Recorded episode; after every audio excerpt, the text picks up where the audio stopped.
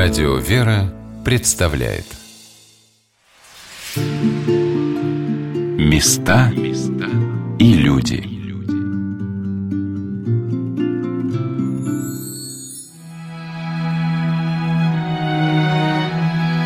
Зачем человек едет в монастырь?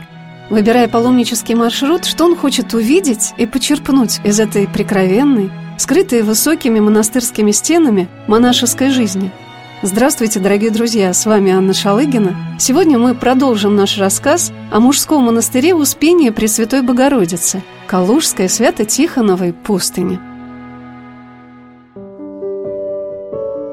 Когда видишь человека, который напряженно ищет разрешение тех или иных жизненных вопросов, так и хочется ему сказать «Поезжайте в один из русских монастырей, поживите там несколько дней, в тишине, красоте и молитве – Походите на службы, погуляйте, надышитесь этим благодатным, чистым воздухом, покоя, радости и духовной свободы. И вы незаметно для себя обязательно найдете ответ на многие ваши недоумения. Но как выбрать для поездки тот или иной монастырь? Чем они отличаются друг от друга? Наверное, сформулировать это в нескольких словах невозможно и даже неправильно. Многогранная, полнокровная жизнь монастыря – это сам Господь который управляет и восстановлением обители, и дарованием в ней особого духовного уклада, а главное, раскрывает каждого человека, попадающего сюда, в талантливом и вдохновенном, хотя и очень непростом житии.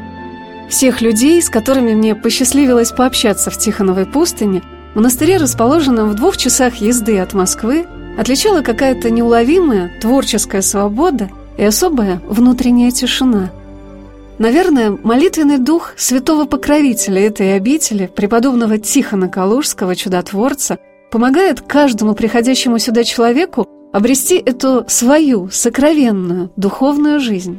Беседуя с наместником обители архимандритом Тихоном, я спросила батюшку, а зачем людям в наши дни ездить в монастыри? Сейчас очень сложное время и для церкви, для страны, и для каждого человека – Потому что сейчас очень много соблазнов. Еще трудно распознать, где истина и где ложь. И люди сейчас запутываются в современной жизни. И когда жизнь начинает бить, а бить начинает очень больно, люди приходят в уныние. И вот здесь как раз им требуется прийти в духовную больницу, чтобы подлечить свои раны. И, конечно же, это монастырь. Что бы ни стало для человека главным в его путешествии в монастырь, молитвы к святому, который подвязался в этой обители, знакомство с архитектурным ансамблем монастыря, посещение музея, исповедь и общение с духовными наставниками, монашествующими, которые с древля на Руси были ее духовным авангардом, поначалу он соприкасается с тем, что он видит. В Тихоновой пустыне, монастыре, который был закрыт большевиками одним из первых, поражает прежде всего величие и размах, с каким он был отстроен в XIX веке – основанный на месте подвигов преподобного Тихона Калужского, где он многие годы жил в лесу, в дупле дуба в середине 15 столетия, монастырь к концу XIX века обрел такую значимость, что на день празднования памяти его основателя собиралось более 12 тысяч человек. Перед революцией здесь подвязалось 226 монахов. В обители было четыре величественных храма.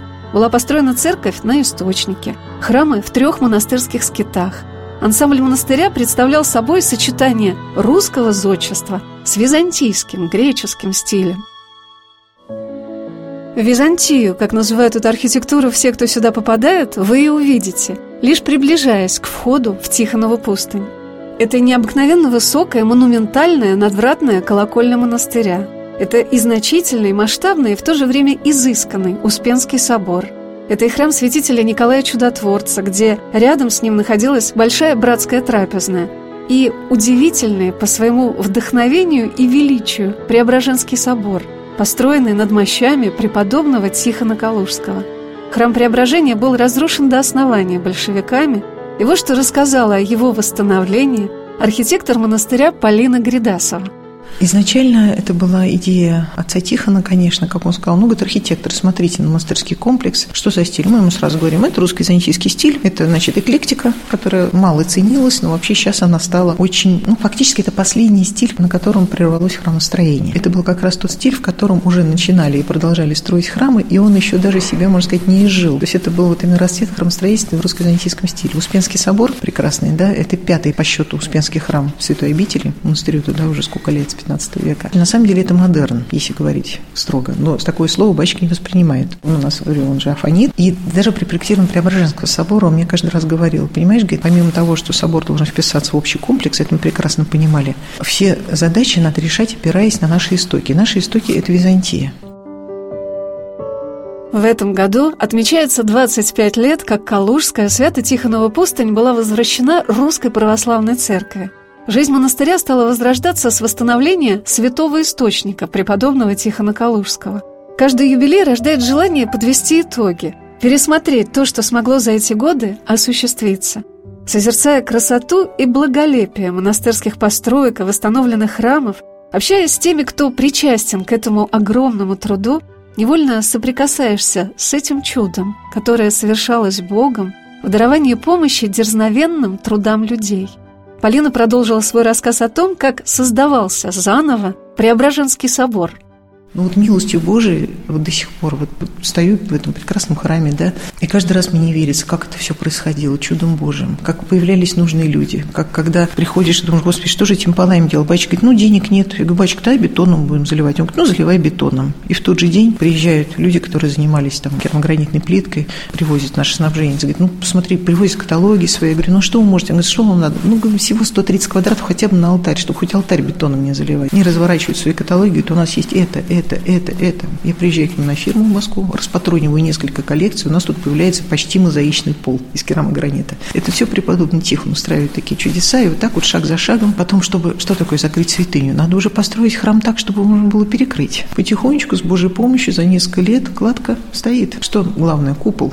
На купол, как всегда, денег нет. Опять Приезжает человек, говорит, что вам нужно? Купол. Обещаю сделать. Батя говорит, ладно, говорит, не обещаю, ты, кто их знает. Сдержал слово. Купол сделали, в Волгодонске сделали. Купол 9-метрового диаметра. Потом следующий, говорит, как его вывозить? Звонят, говорят с завода, говорит, слушайте, говорит, у нас, говорит, он, ваш купол занимает весь цех. Он говорит, что неустойку будете платить. Я опять к батюшке. Он говорит, не переживай, говорит, помолимся. Опять с неба сваливается Михаил Иванович Чепель.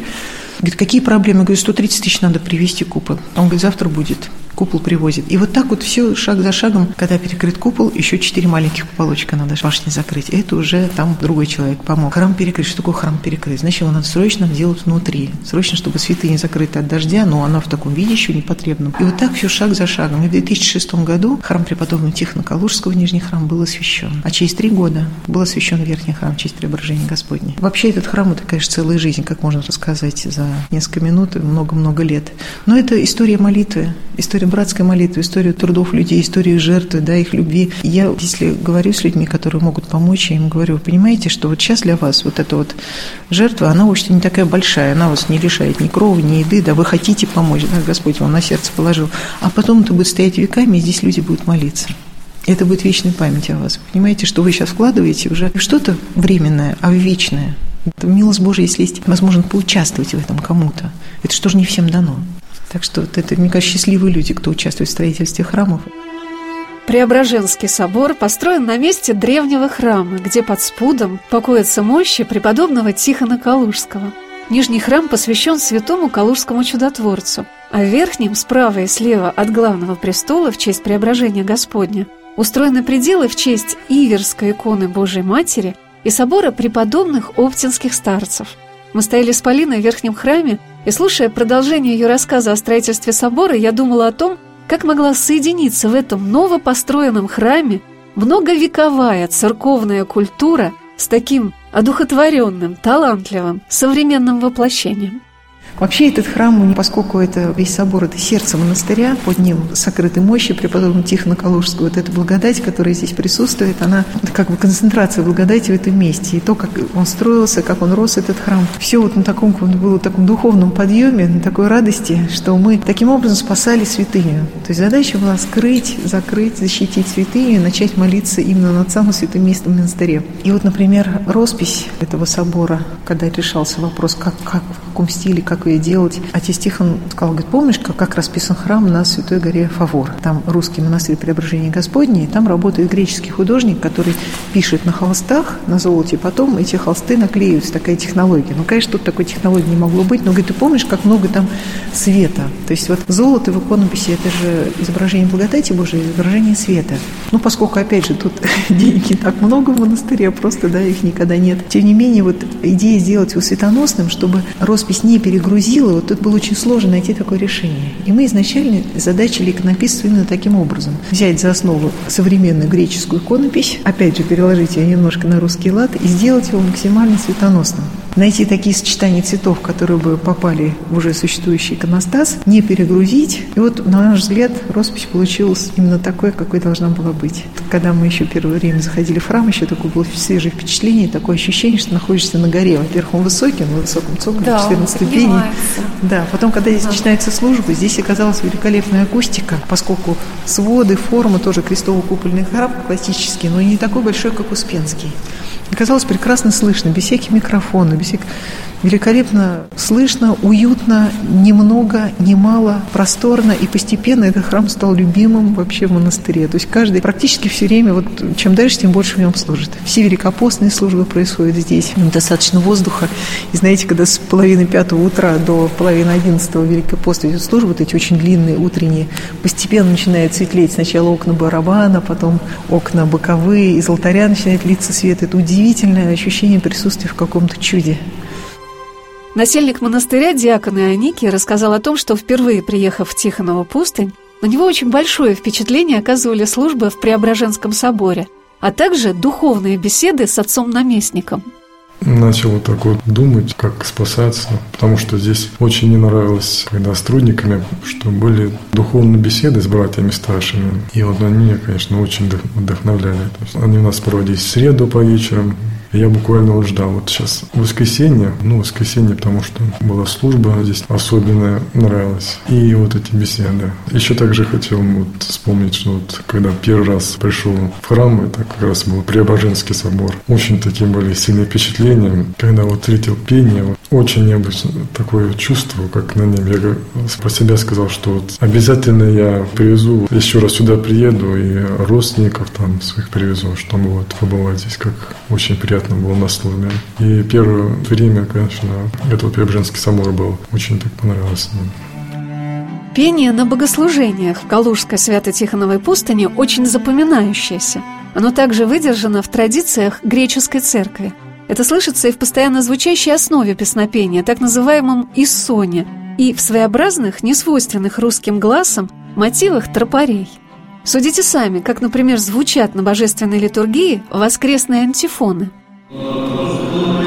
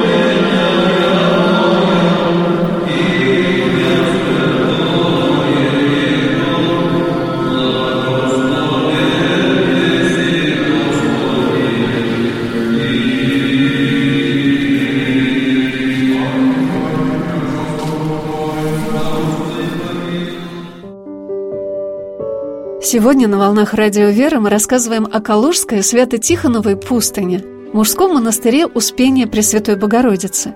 Недалеко от обители, рядом с которой находилась станция Тихонова пустынь, расположен святой источник преподобного Тихона Калужского, чудотворца.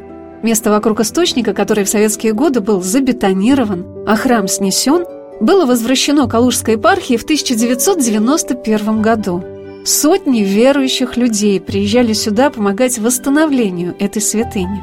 Об этом рассказала, показывая мне экспонаты музея в Тихоновом монастыре экскурсовод Лариса Аксенова – 91 год начинается возрождение обители и начинаются подготовительные работы к празднованию 500-летия со дня кончины преподобного Тихона. Ожидается приезд патриарха и начинаются подготовительные работы. Приехал сюда иеромонах Тихон. Вот на этой фотографии вы можете увидеть нашего батюшку. Он с паломниками на святом источнике. Вот эти бетонные плиты, которыми был заложен святой источник. Каждое воскресенье в 11 часов у святого колодца будут совершаться молебны с освящением воды и чтением Акафиста преподобному Тихону. Кроме того, еженедельно организованы будут поездки, и желающие потрудиться могут принять участие. И с собой желательно иметь рабочую одежду, лопату, грабли и топорик. И если читать вот это повествование из журнала, то тут написано, что калужане хлынули в Тихонову пустынь. Настолько долгожданно это было,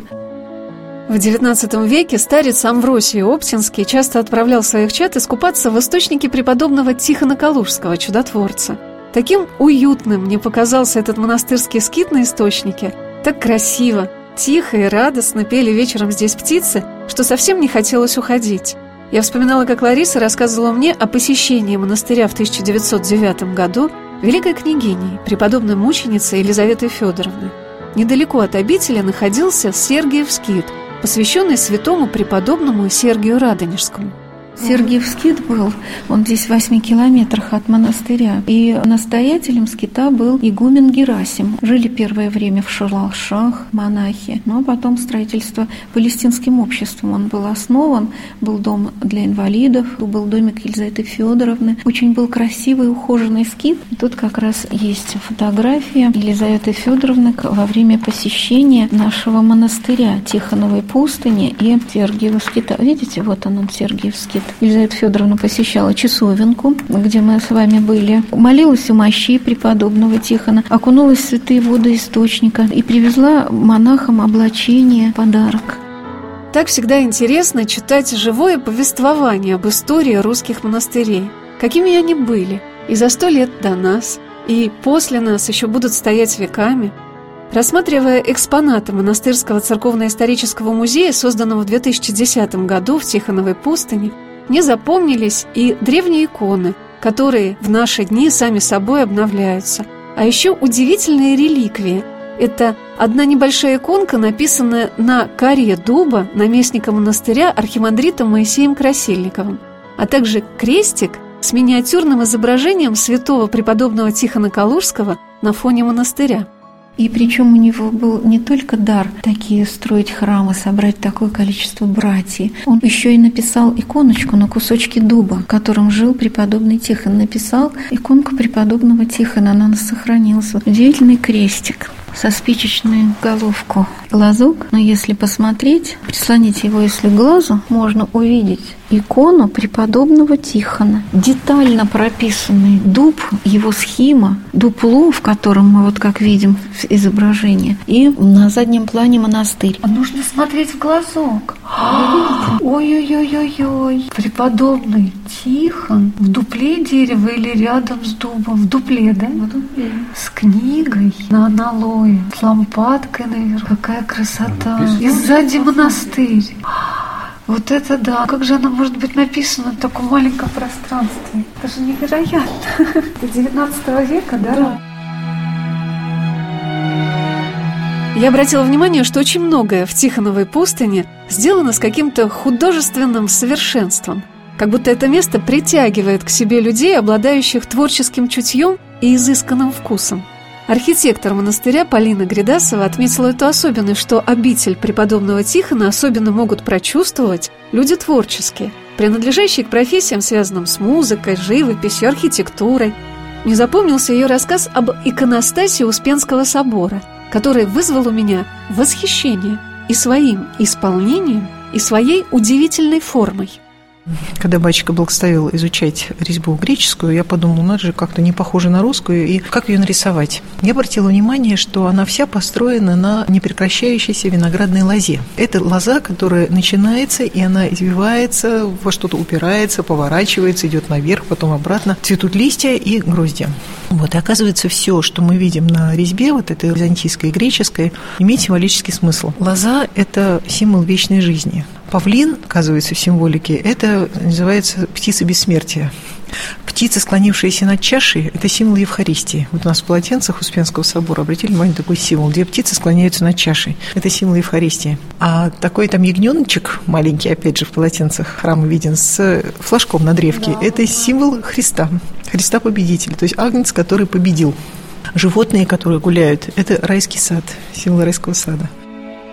А также мне очень понравились слова об удивительной гармонии этого места – Калужской Свято-Тихоновой пустыни, которая передает и мое впечатление от пребывания в ней – и как сказал однажды, приехавший к нам благочинный бывший Ереванский округ, у вас, говорит, настолько все гармонично. Архитектура, живопись, пение. Он услышал вот это византийское пение, которое наш Регин занимается брать. Он говорит, у вас, говорит, удивительно гармоничное место. То есть я считаю, что здесь какое-то уникальное гармоничное сочетание. И при этом, заметил мой брат родной, он говорит, здесь всегда тихо. Даже если какие-то тысячи людей на праздник, здесь все равно тихо. То есть вот преподобный Тихон создает какую-то удивительную тишину. Помимо того, что вот вот древняя святыня, видимо, правильно выстроенная духовная жизнь дает какое-то состояние тишины и гармонии всем, кто здесь появляется. Знаете, вот я вам говорила о том, что и в руинах, и в период восстановления сейчас дух очень похожий. Дух тишины, благодати и дух какой-то невероятной любви, который, собственно, всегда, наверное, привлекает людей, которые здесь все чувствуют.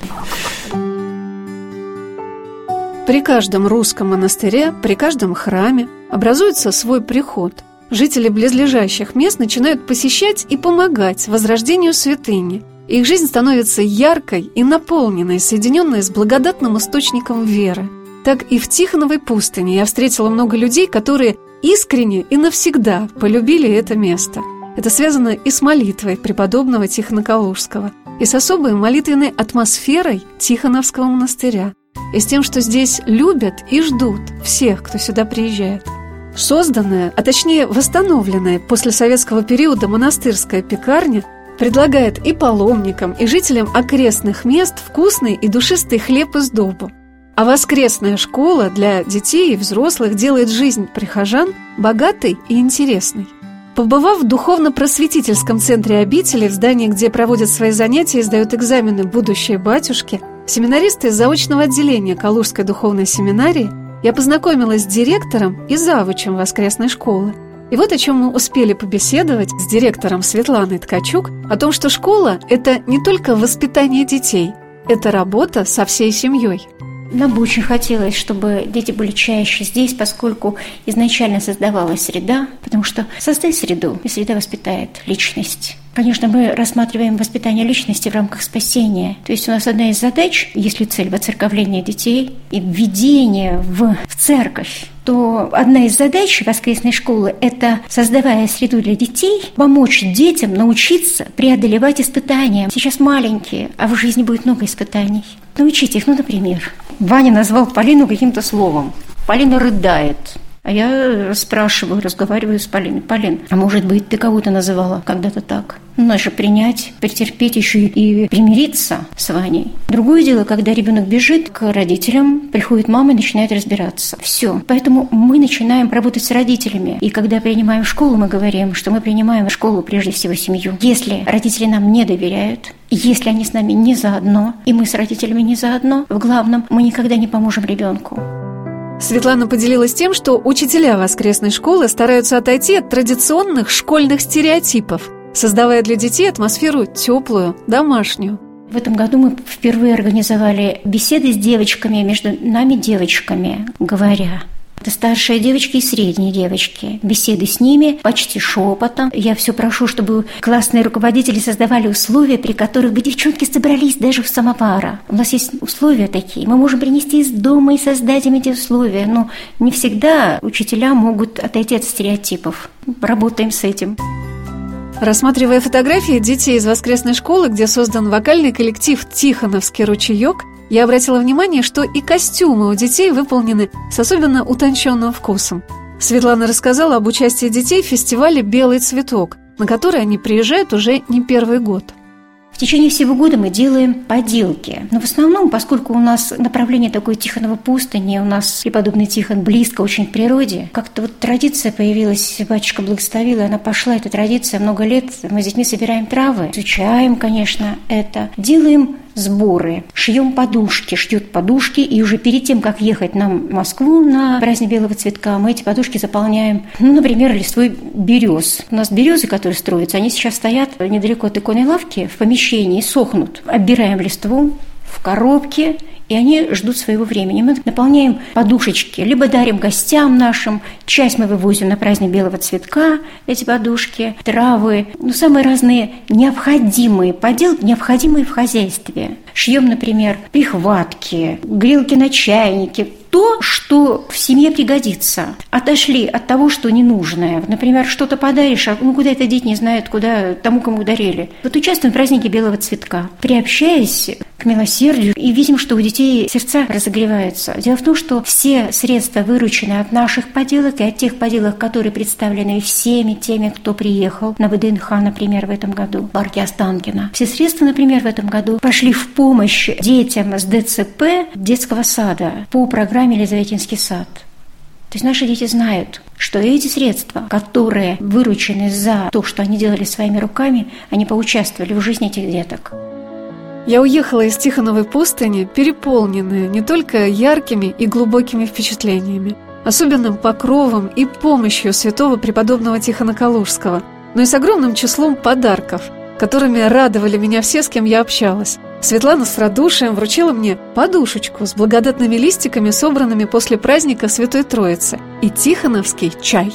Она показала мне классы, где сушатся травы для различных травяных сборов – и вот мы травы принесли, которые собирали позавчера. Ловим погоду, что-то у нас погода не очень. А сейчас пытаемся собрать быстрее лист земляники, малину. То, что наполнено майским солнцем, оно очень сильное. Нас, кстати, обучала, мы не просто обыватели такие, нас обучала Елена Федоровна, Царство Небесное, в иночестве Елизавета. Это матушка, которая по благословению старца Кирилла обучала монашествующих по монастырям. Он сказал ей не меньше 20 монастырей обучить, в том числе она приезжала к нам. Она обучала вас собирать травы? Мы как-то вот собирали себе, а она приехала и еще дала некоторые ориентиры верные. Что вы собрали на сегодня? Тут малина, лист земляники, это хвощ. Понюхайте, как вы думаете, что это? Жасмин. Жасмин. Мы потом отбираем, вот так эти веточки, отдаем вот эти стебли. Пекарню там завариваю чай, но не в больших чайниках. А мы вот такой вот изящный собираем чаек и делаем сборы. Директор воскресной школы Светлана Ткачук сказала, что преподаватели стараются не учащихся подгонять под определенную программу, а развивать те дарования детей, какими они наделены – Несколько лет назад появляется руководитель музыки и пения Елена Федоровна, которая больше 20 лет ведет капеллу мальчиков в Калужской областной филармонии. Труженица, благоговейная, но удивительно добрый человек, как она улавливает все моменты, и она видит в каждом ребенке образ Божий. Конечно, милость Божия, когда вот таких людей Господь посылает, исходя из этого, дети рисуют, дети поют, Детям нужно сейчас дать все то, что мы можем дать. Конечно, то, что они могут вместить, учитывая их особенности. Не детей под программы свои подгоняем, а программы под тех детей, которых нам дает Господь. Одним из прекрасных начинаний, которые осуществил мужской монастырь Успения Пресвятой Богородицы Калужская Свято-Тихонова пустынь, явилось создание музея диорамы «Великое стояние на реке Угре», в месте, где в 1480 году располагалось русское воинство во главе с великим князем Иоанном III, которое сдержало натиск полчищ хана Ахмата и положило конец татаро-монгольскому игу на нашей земле, силами монастыря был создан Владимирский скит, где построен удивительный по своему воплощению храм в честь Владимирской иконы Божьей Матери, а также замечательный музейный комплекс – так русской православной церкви, благодаря Тихоновой пустыне, монахам монастыря, был внесен огромный вклад в прославление истории нашей Родины. Монахи-тихоновцы как когда-то в далеком XV веке преподобный Тихон Калужский с братьей возложили на себя замечательную миссию укрепления государственности. Потому что, изучая историю своей страны, будущее поколение сможет вынести правильные уроки развития своего Отечества. И во многом этот музей обращен именно к воспитанию молодежи. С огромным интересом школьники и студенты посещают диораму и место, на котором возведен поклонный крест, рядом с бродами через Угру, где друг напротив друга в течение нескольких месяцев стояли русские и татаро-монгольские войска. Рассказу об этом прекрасном музее, памятнике мужеству и стойкости русского воинства, а также наших государей и тех, кто молился и молится за них, будет посвящена наша следующая программа. А сейчас мне хотелось бы вновь окунуть вас в атмосферу Свято-Тихоновой пустыни и ее богослужений, которые так спокойно и проникновенно приближают тебя к миру молитвы и духовной жизни. Места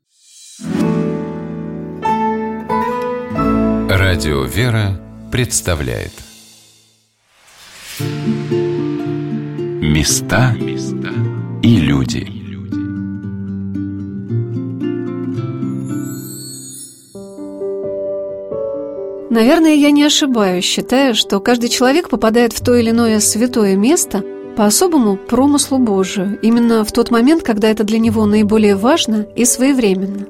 Но также я уверена в том, что если бы мы глубже изучали историю нашей Родины и историю Русской Православной Церкви, мы бы сделали свою жизнь намного богаче и интереснее, зная, куда бы мы обязательно хотели попасть и доехать. Недалеко от Москвы, всего в двух десятках километров от славного города Калуги, расположено место, прикрытое каким-то невидимым покровом от известных паломнических маршрутов, но заключающее в себе особую силу и красоту. И это не только благодаря тому, что здесь, в этих лесах, в XV веке подвязался великий русский святой, молитвенник, преподобный Тихон Калужский, чудотворец – который годы и годы подвязался один в лесу, обретая кров в дупле дерева. Это еще и потому, что он оставил после себя обитель, которая, следуя его примеру, негромко и сокровенно совершала невидимую брань, защищая своей молитвой наши земли от внешних и внутренних врагов. Как живет современная братья монастыря, чем наполнена жизнь в обители – об этом мы беседовали с наместником Калужской Свято-Тихоновой пустыни архимандритом Тихоном Завьяловым и насельниками монастыря. И вот что батюшка сказал о том, почему современному человеку так важно посещать монастыри – а наш монастырь, он все-таки уже не такой молодой, как многие современные монастыри. Он открыт ровно 25 лет назад, в 1993 году решением Синода. Ну а до этого еще два года он как бы так формировался, организовывался. Поэтому здесь у нас хоть маленький, но какой-то небольшой опыт духовной жизни есть. Потому что когда женщина рождает ребенка в муках, так и мы рождали обитель в таких серьезных муках. Почему? Потому что не было монахов, которые помнили бы традиции монастыря еще тех времен, когда до закрытия традиции были утеряны. И опыта монашеской жизни почти ни у кого не было, потому что этот опыт был тоже утерян. В церкви российской все было несколько монастырей, чтобы не закрытый советский период. Поэтому мы как бы так учились монашеской жизни на ходу. И путем ошибок, падений, восстаний, проб – как-то мы как так, таким образом набирались житейского и духовного опыта. Поэтому, конечно, мы тоже почти мало что знаем, если сравнить нашу жизнь с святыми отцами, но э, если сравнить наш уровень с мирским уровнем, то немножко, конечно, есть какое-то отличие это есть опыт. Потому что мы ежедневно пытаемся здесь духовно жить, пытаемся набираться этого сокровища из духовной жизни человека, пытаемся стяжать благодать Духа Святаго и пытаемся спасаться сами. И, естественно, если кто-то приходит, мы тоже помогаем ему с помощью Божией получить решение возникших вопросов. Поэтому я думаю, что главная часть цель прихода в монастырь – это решение этих духовных вопросов. Находясь в Свято-Тихоновой пустыне, я не переставала восхищаться каждым уголком монастыря. Как же здесь все красиво восстановлено, и с какой теплотой и заботой устроено. От изысканных резных иконостасов и прекрасных росписей храма до уютных, ухоженных купалин на источнике. Но отец Тихон поделился своим переживанием о том, что подрастающему поколению во многом эта красота не нужна. Что касается красоты, если народ настолько измельчал, то ему эта красота уже не нужна. И, на мой взгляд, молодежь сейчас увлеклась современной непонятной музыкой, которая даже слушать неприятно. Поэтому говоря о какой-то классике, они все поглощены и живут интернетом, живут каким-то виртуальным пространством, они погружены в какой свой личный мирок. Поэтому сейчас народ немножко уже поврежден именно вот средств массовой информации, избытком этой информации, вредной информации. И человек сейчас уже не знает, как избавиться избавиться от этой информации, именно как успокоиться, обрести, обрести мир в душе. Поэтому вот именно в монастыре, те, кто хотят и желает успокоиться, обрести мир, решить такие вопросы, то вот мы найдем возможность им побеседовать и помочь. Вот цель монастыря, именно помочь людям и, конечно, самим спастись. Разговаривая с монахами монастыря, я обратила внимание на их единодушие в желании принести пользу тем, кто приезжает в Тихонову пустынь. Внешне очень скромные и замкнутые, они говорили с большой заботой и любовью о тех, кто живет в миру. Но, конечно, прежде всего каждый монах в монастыре думает о своем спасении. Вот что сказал монах Никон – Миряне, они, конечно, и раньше, и сейчас, они в монастырях ищут духовную поддержку. Вот как мы дышим кислородом, чистым воздухом, так и здесь в духовном плане они ищут, чтобы увидеть что-то доброе, чтобы какую-то пользу для души почерпнуть. Не просто посмотреть на храмы, и на нас лежит большая ответственность, чтобы как-то не соблазнить, а показать пример, допустим, молитвы, вообще своим поведением, чтобы отсюда уехали с чем-то с добрым, что-то увидели хорошее для себя, чтобы польза какая-то была. Поэтому и мы здесь должны, конечно, вести себя не просто на показ, а чтобы истинный монах, он есть внутри монах. Вот, он всегда, он и на людях, и один, он всегда одинаковый, всегда ровный должен быть. Не просто как-то себя показывать с какой-то примерянок с одной стороны, когда он э, с братьями там ругается, это неправильно. Он всегда должен быть ровный. И с братьями себя вести ровно, и с кем бы то ни был, не лицемерить. Вот, в этом плане. быть всегда ровным? Ну, конечно, нет, это очень трудно. Бывают срывы тоже. Очень трудно не раздражаться. Страсти, они же как же, они живут нас. И миру как бы это было незаметно. А здесь и братья, и духовник, они указывают на наши недостатки. Просто в миру это говорят недостатки, а в духовном это называется страсти. То без болезни души. В миру как-то мы на это не обращаем. Ну, ругаешься и ругаешься, раздражаешься, раздражаешься там. Там еще, не, не дай бог, там и занимаешься непотребством каким-то, пьянство там еще, и это все. И кто в миру много грешил, здесь, конечно, трудно. И поэтому я, если есть какая-то возможность, может кто-то услышит, там не услышит, я бы хотел сказать, чтобы люди боялись греха, потому что за грех придется отвечать, будет наказание или здесь, или там будут либо болезни, либо скорби, либо будет человек унывать, не будет радости, будет безблагодатное состояние. За грех придется отвечать. Потому что, чтобы люди вот сейчас живут, посмотришь в миру, люди ищут наслаждений, они ищут удовольствий. А все эти удовольствия, наслаждения, это в основном не связано с грехом. И люди не понимают, что они губят свои души вот этим. А человек, он призван рожден для этого. Мы все рождены и призваны к тому, чтобы служить Богу, служить ближнему. А мы в миру присутствует такой дух эгоизма. Себе, мне, мое, я. Все вот это. Э, заповеди Божьи, как возлюби Бога, возлюби ближнего. Не думай о себе, а думай о ближнем. И когда приходишь из мира сюда, ты видишь, что ты духовно больной. И вот здесь вот мы пытаемся с Божьей помощью, с помощью молитвы, с помощью исповеди, с помощью духовника, конечно, стать лучше. Через не могу, через не хочу. Вот батюшка нас как бы понуждает, чтобы мы и друг другу проявляли милосердие, терпимость и послушание проявляли. Это все очень трудно, конечно если когда приходит молодой, ему легче. А когда человек приходит, уже пожил какое-то время в миру, и он уже как бы подиспорчен вот этим духом мира, конечно, трудно уже себя изменить. Приходится с такой болью все это ломать себя. Но если этого не сделать, как говорят, в Царстве Божьем ничто нечистое э, не войдет. Себя надо очищать. Если что-то у тебя не получается, если у тебя есть какие-то страсти, нужно смиряться, каяться, признаться, что это такое. То, да, я раздражительный, да, я осуждаю, да, я духовно нездоров, не оправдывать себя. Сказать, да, я такой есть.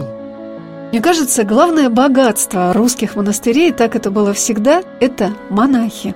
Как это важно, что такой же, как ты человек, честно, нелицемерно, с усердием, понуждением изменяет себя, свои склонности и немощи, привычки и пристрастия, мысли и чувства. Совершает работу над собой и подает и нам в этом пример.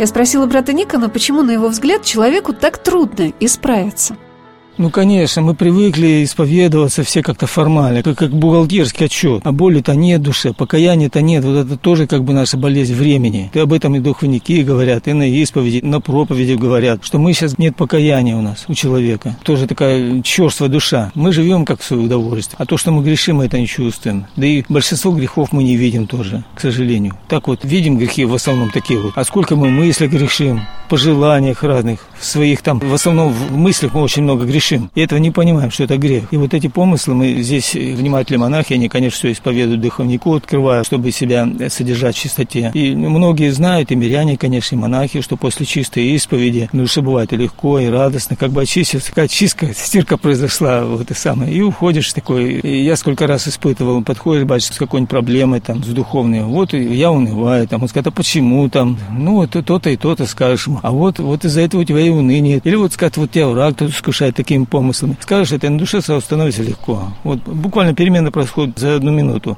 И уходишь от батюшки уже радостный. Потому что духовник рядом, он тебе поможет, он врач наш, как бы и беспокоится, и молится за нас. И здесь в этом плане полегче. Вот. А миру, конечно, если вариться в этой каше, я, иногда вот приходится, когда там как-нибудь выехать куда-то, посмотришь, как живут молодежь как люди ведут себя. Конечно, там никакого Бога нету в основном. Это очень страшно. И не знаю, я, конечно, не, не пророк, но Бог, конечно, нас всех терпит, но верующих в России очень мало. Верующих очень мало. Это печально. Храм у нас, ведь мы построили храмы. А смотрите, сколько народу. Здесь же живет у нас сколько тысяч. Почему люди идут в храм? Потому что Бог им не нужен. Видите? Они хотят без Бога прожить. Без Бога-то, может, проживешь. А потом что?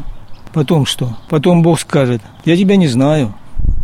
Вот. Я тебе был не нужен, ты жил без меня. Мы здесь такое, как на плаву держимся, а в миру как жить? В этом сейчас как бы ситуация такая. С одной стороны, вроде у нас храмы, монастыри, а внутренняя жизнь, чтобы ее наладить, чтобы человек шел твердо, имел крепкую веру. Посмотрите, как вот у нас в недавнее время исповедники, как они за Христа шли на смерть шли, в тюрьмы шли. Вот эта вера была у них. Сейчас вот мы и молимся. Сколько там, вот святитель Лука, допустим, или там, да, да мало ли их, сонмы, сонмы святых, и миряне были. Ничего не боялись. Давай отрекайся. Нет, все там. И женщины были. Вот у них вера была, а мы сейчас слабенькие в этом плане. Нам скажи слово одно, и мы обижаемся. Все, уже надулся. Все, и пошел там уже все. Там вот меня оскорбили. А если там как следует там прижмут, что? Что с нами будет тогда? Вот Бог и не попускает нам ничего такого серьезного, как бы видишь, что мы духовно слабые. Поэтому мы должны осознавать свою слабость, свою немощь, признаваться в этом. Что мы плохонькие христиане, такие слабенькие. А отец-наместник монастыря Архимандрит Тихон, отвечая на мой вопрос, почему человек, даже посещая храм, участвуя в богослужениях и таинствах церкви, совершенно не меняется, ответил так. Да, но об этом и предсказывали отцы, что наступит время в церкви, когда монастыри будут жить как в миру, а в миру как в аду. Это наше время. И еще, помните, в Откровении Иоанна Богослова есть такой период церкви, называется Ладиакийский, когда ты не холоден, не горяч, ты теплохладен – это тоже про нас. Когда мы, у нас нет ни покаяния в грехах, нет плача, желания справиться, нет ревности, подвиги. Мы как бы довольны то, что сейчас имеем. Да, мы ходим иногда в храм, да, мы иногда причащаемся, да, мы э, денежку зарабатываем, да, мы телевизор посмотрим или куда съездим отдохнуть. Мы этим довольны, нам это достаточно. То есть нет ревности, нет подвига. Это совершенно верно. Это проблема нашего периода, и она проблема всей церкви и всех христиан сейчас. Не только как бы отдельные личности, сейчас все имеют проблему, что пропала ревность, пропал такой дух борьбы с грехом. Монахам проще, потому что у нас есть устав монастыря, есть наместник, есть старшие братья, которые, хочешь не хочешь, когда все плывут на одной лодке, на одном корабле, ну, есть устав монастыря, надо исполнять. Есть люди, которые подскажут тебе, могут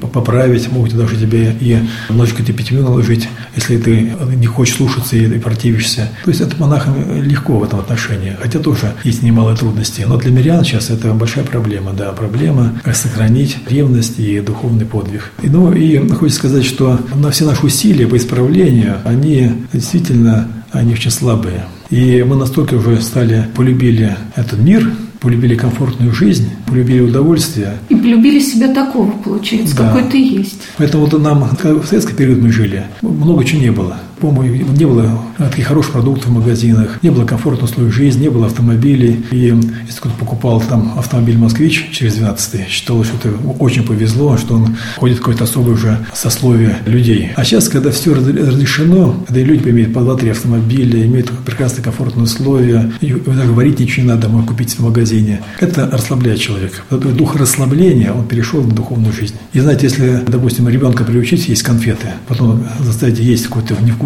соленую там или невкусную пищу не будет делать, потому что он привык к сладкому. Нас приучили, приучили к комфорту нас расслабили. Это, это общий дух расслабления, он присутствует в церкви и в, в жизни. Никто не хочет работать. Все хотят получать большие деньги, жить хорошо, но как можно меньше работать. То же самое в духовной жизни. Мы хотим поменьше трудиться, поменьше поститься, ищем любую зацепку, чтобы пост ослабить, чтобы, как, если ищем оправдание, чтобы не помолиться, и хотим, чтобы я получил благодать Духа Святаго, чтобы я пал в рай и спасся. Но это невозможно. Невозможно, потому что что посеешь, что и пожнешь, сказано. Вот. И даже апостол Павел, помните, говорил такие слова, которые потом коммунисты перетолковали, кто не работает, не ест. Если ты духовно не работаешь, ты не будешь пожинать духовные плоды. У тебя не будет благодати Духа Святаго, ты не будешь справляться. Поэтому главная проблема – это расслабление, общее расслабление и уже навык и привычка такой комфортному образу жизни. Поэтому нас может только что-то тряхануть так, когда он заставит нас как бы уже жить и духовно. А тряхануть нам может, конечно, это какая-то большая проблема, какое-то бедствие, несчастье, не дай Бог, конечно. Поэтому, если мы сами сейчас тряханем себя,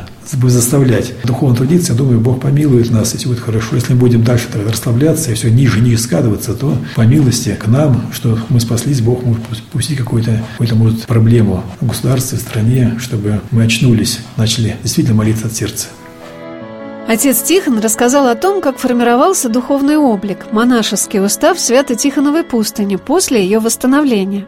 Когда я все время ездил на Афон и спрашивал у старцев Афона, как нам правильно организовать монашескую жизнь и э, что говорить братья, что читать, где взять опытных монахов, все однозначно говорили, что лучше меньше говорить, а больше показывать личный пример благочестия. Поэтому задача именно наша монастыря, как и любого другого монастыря, думаю, это обязательно лично повязаться, лично спасаться. Это показывать пример благочестия личной жизнью. Это тогда даже может без слов, когда человек видит примеры такого ревностного служения Богу и пример смирения, любви, доброты, вот этот пример является лучшим лекарством для человека. Сейчас все научились говорить, сейчас очень много говорят, но, к сожалению, слова сказанное, они сильно расходятся с делом. Люди же не доверяют словам, не верят словам. И если мы возьмем старцев даже нашего времени, почти все они были немногословны. Они очень мало говорили. Они говорили, говорили это очень кратко по существу, они были молитвенниками, они имели любовь, они были добрыми, они жертвовали собой ради блага ближнего. Поэтому несли огромную ношу помогать и спасать приходящих людей в обитель. В XIX веке Тихонова пустынь находилась в расцвете. В обители подвязались ученики преподобных оптинских старцев. Они закладывали в монастыре духовные традиции, которые привлекали в обители братьев, и паломников. В кабинете, где принимает отец Тихон, висят два больших портрета.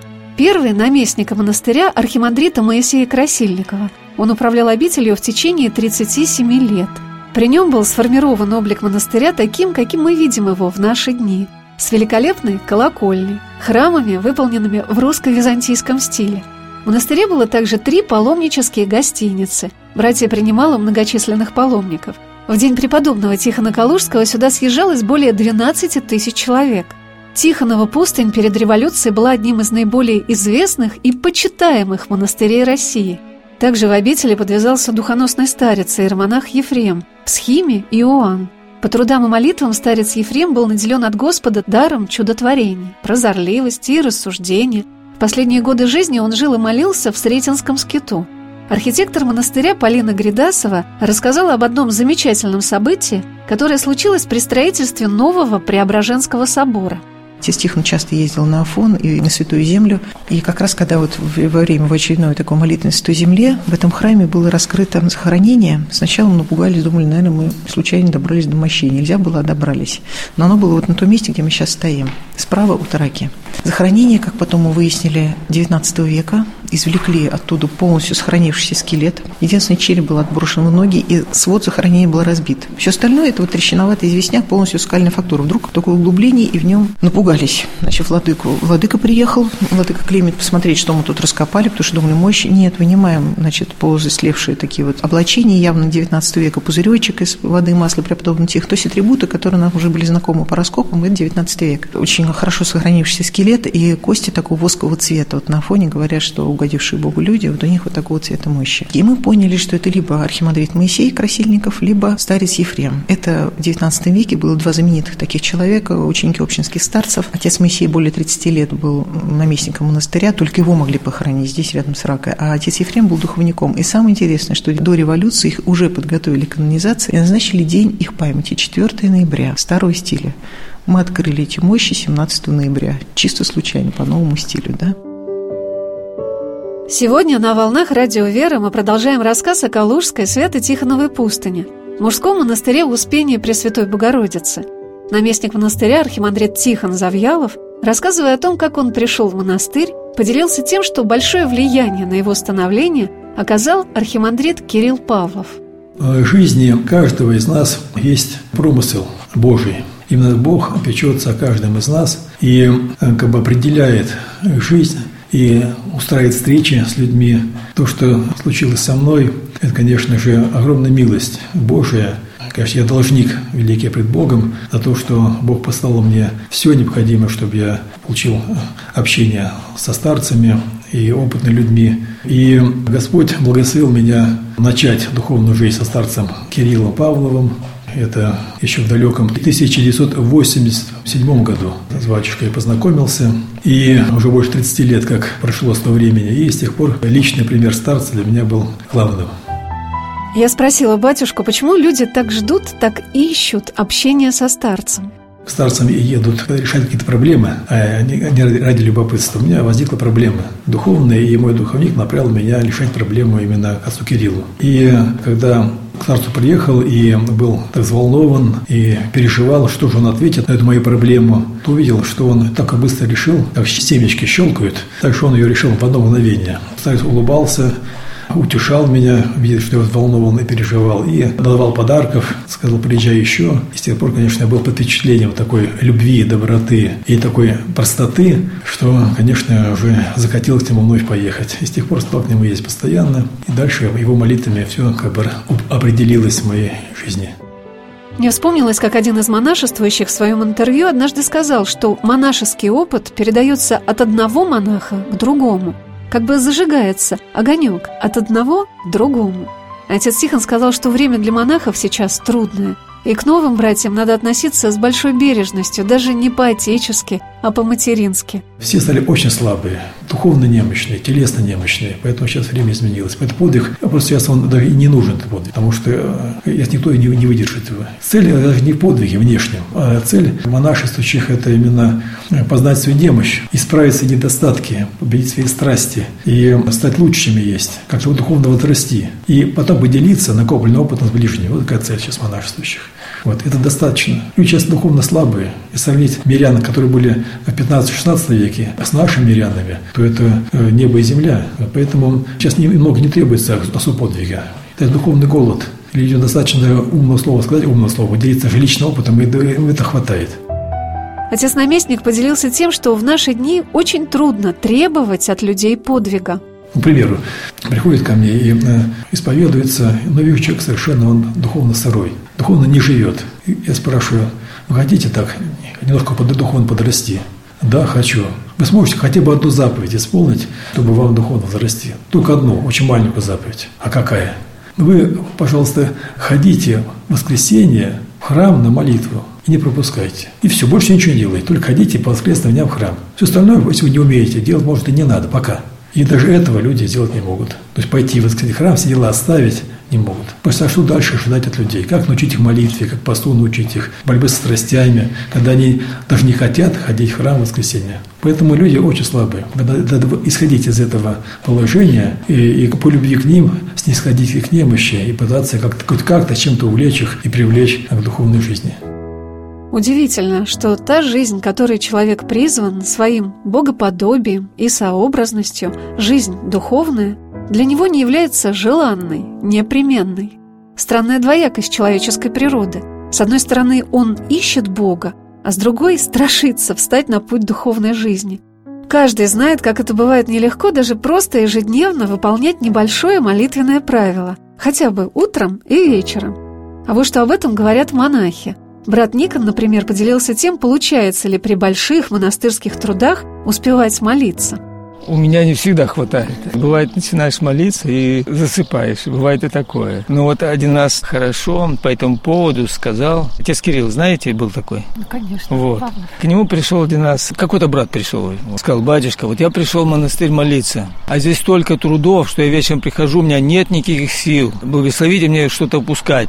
А он ему сказал так, умри, но выполни правила. А правило у нас у монахов большое. А вы с парафон упомянули, они до службы там встают и несколько часов молятся по четкам. Вот они подвижники какие. А службы никакие там по 8 часов, по 10 часов. Для нас это вообще это высота. 10 часов на службе, мы же там попадаем все стоять.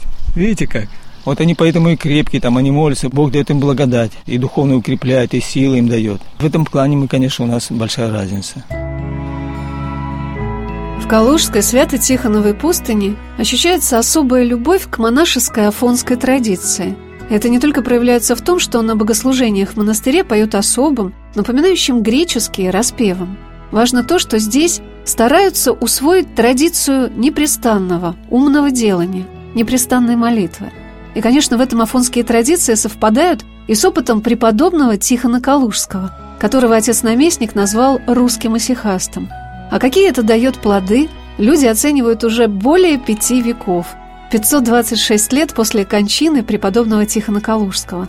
Стоя рядом с мощами калужского чудотворца, работники монастыря часто вспоминают об этих чудесных случаях. Вот что рассказала экскурсовод Лариса Аксенова – а сколько детей у нас по молитвам к Пресвятой Богородице Калужская и к преподобному Тихону рождается детей. Даже вот мои знакомые, они пять лет жили вместе, Диана и Стас. Детей не было. И вот Людмила, художник Милевская, привезла их сюда. И тоже говорит, ну, помолитесь Тихону-то преподобному, помолитесь. Окунулись на святой источник, и у них родилась девочка. На второй день Дня памяти преподобного Тихона Калужского. Она звонит и говорит, Лариса, ты представляешь себе, это точно по молитвам преподобного. Мы так молились, говорит, с Володькой, чтобы у них дети были. Мы так молились преподобному. Я этот случай всегда рассказываю на экскурсиях, а мне останавливают и говорят, ну что вы нам рассказываете? Вот стоит мальчик, вот мы вымолили, тоже молились у преподобного Тихона.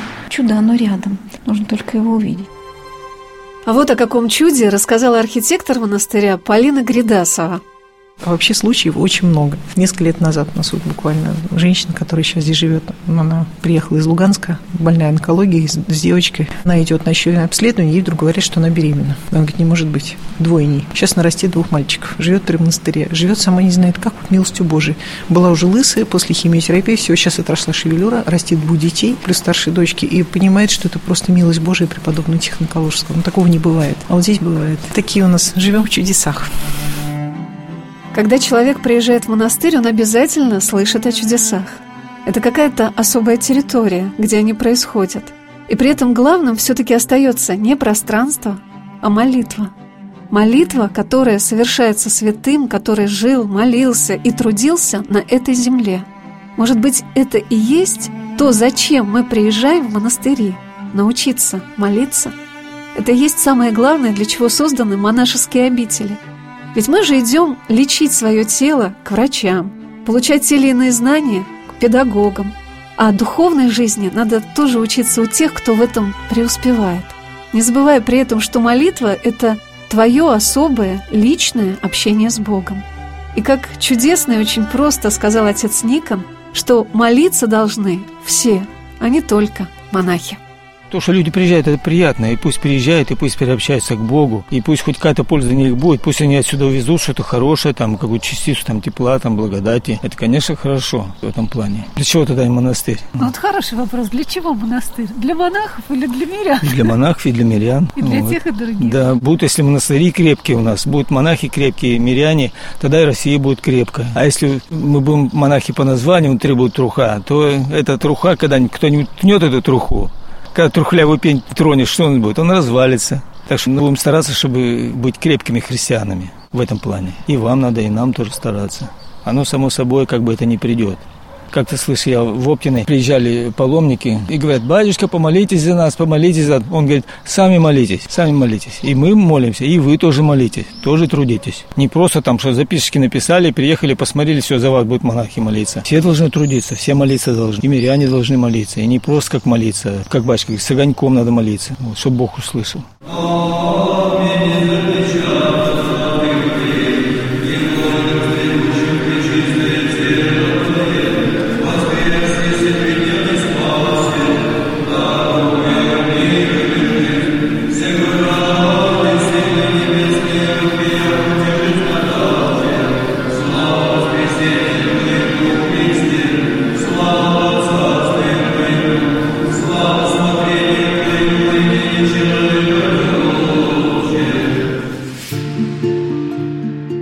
Места.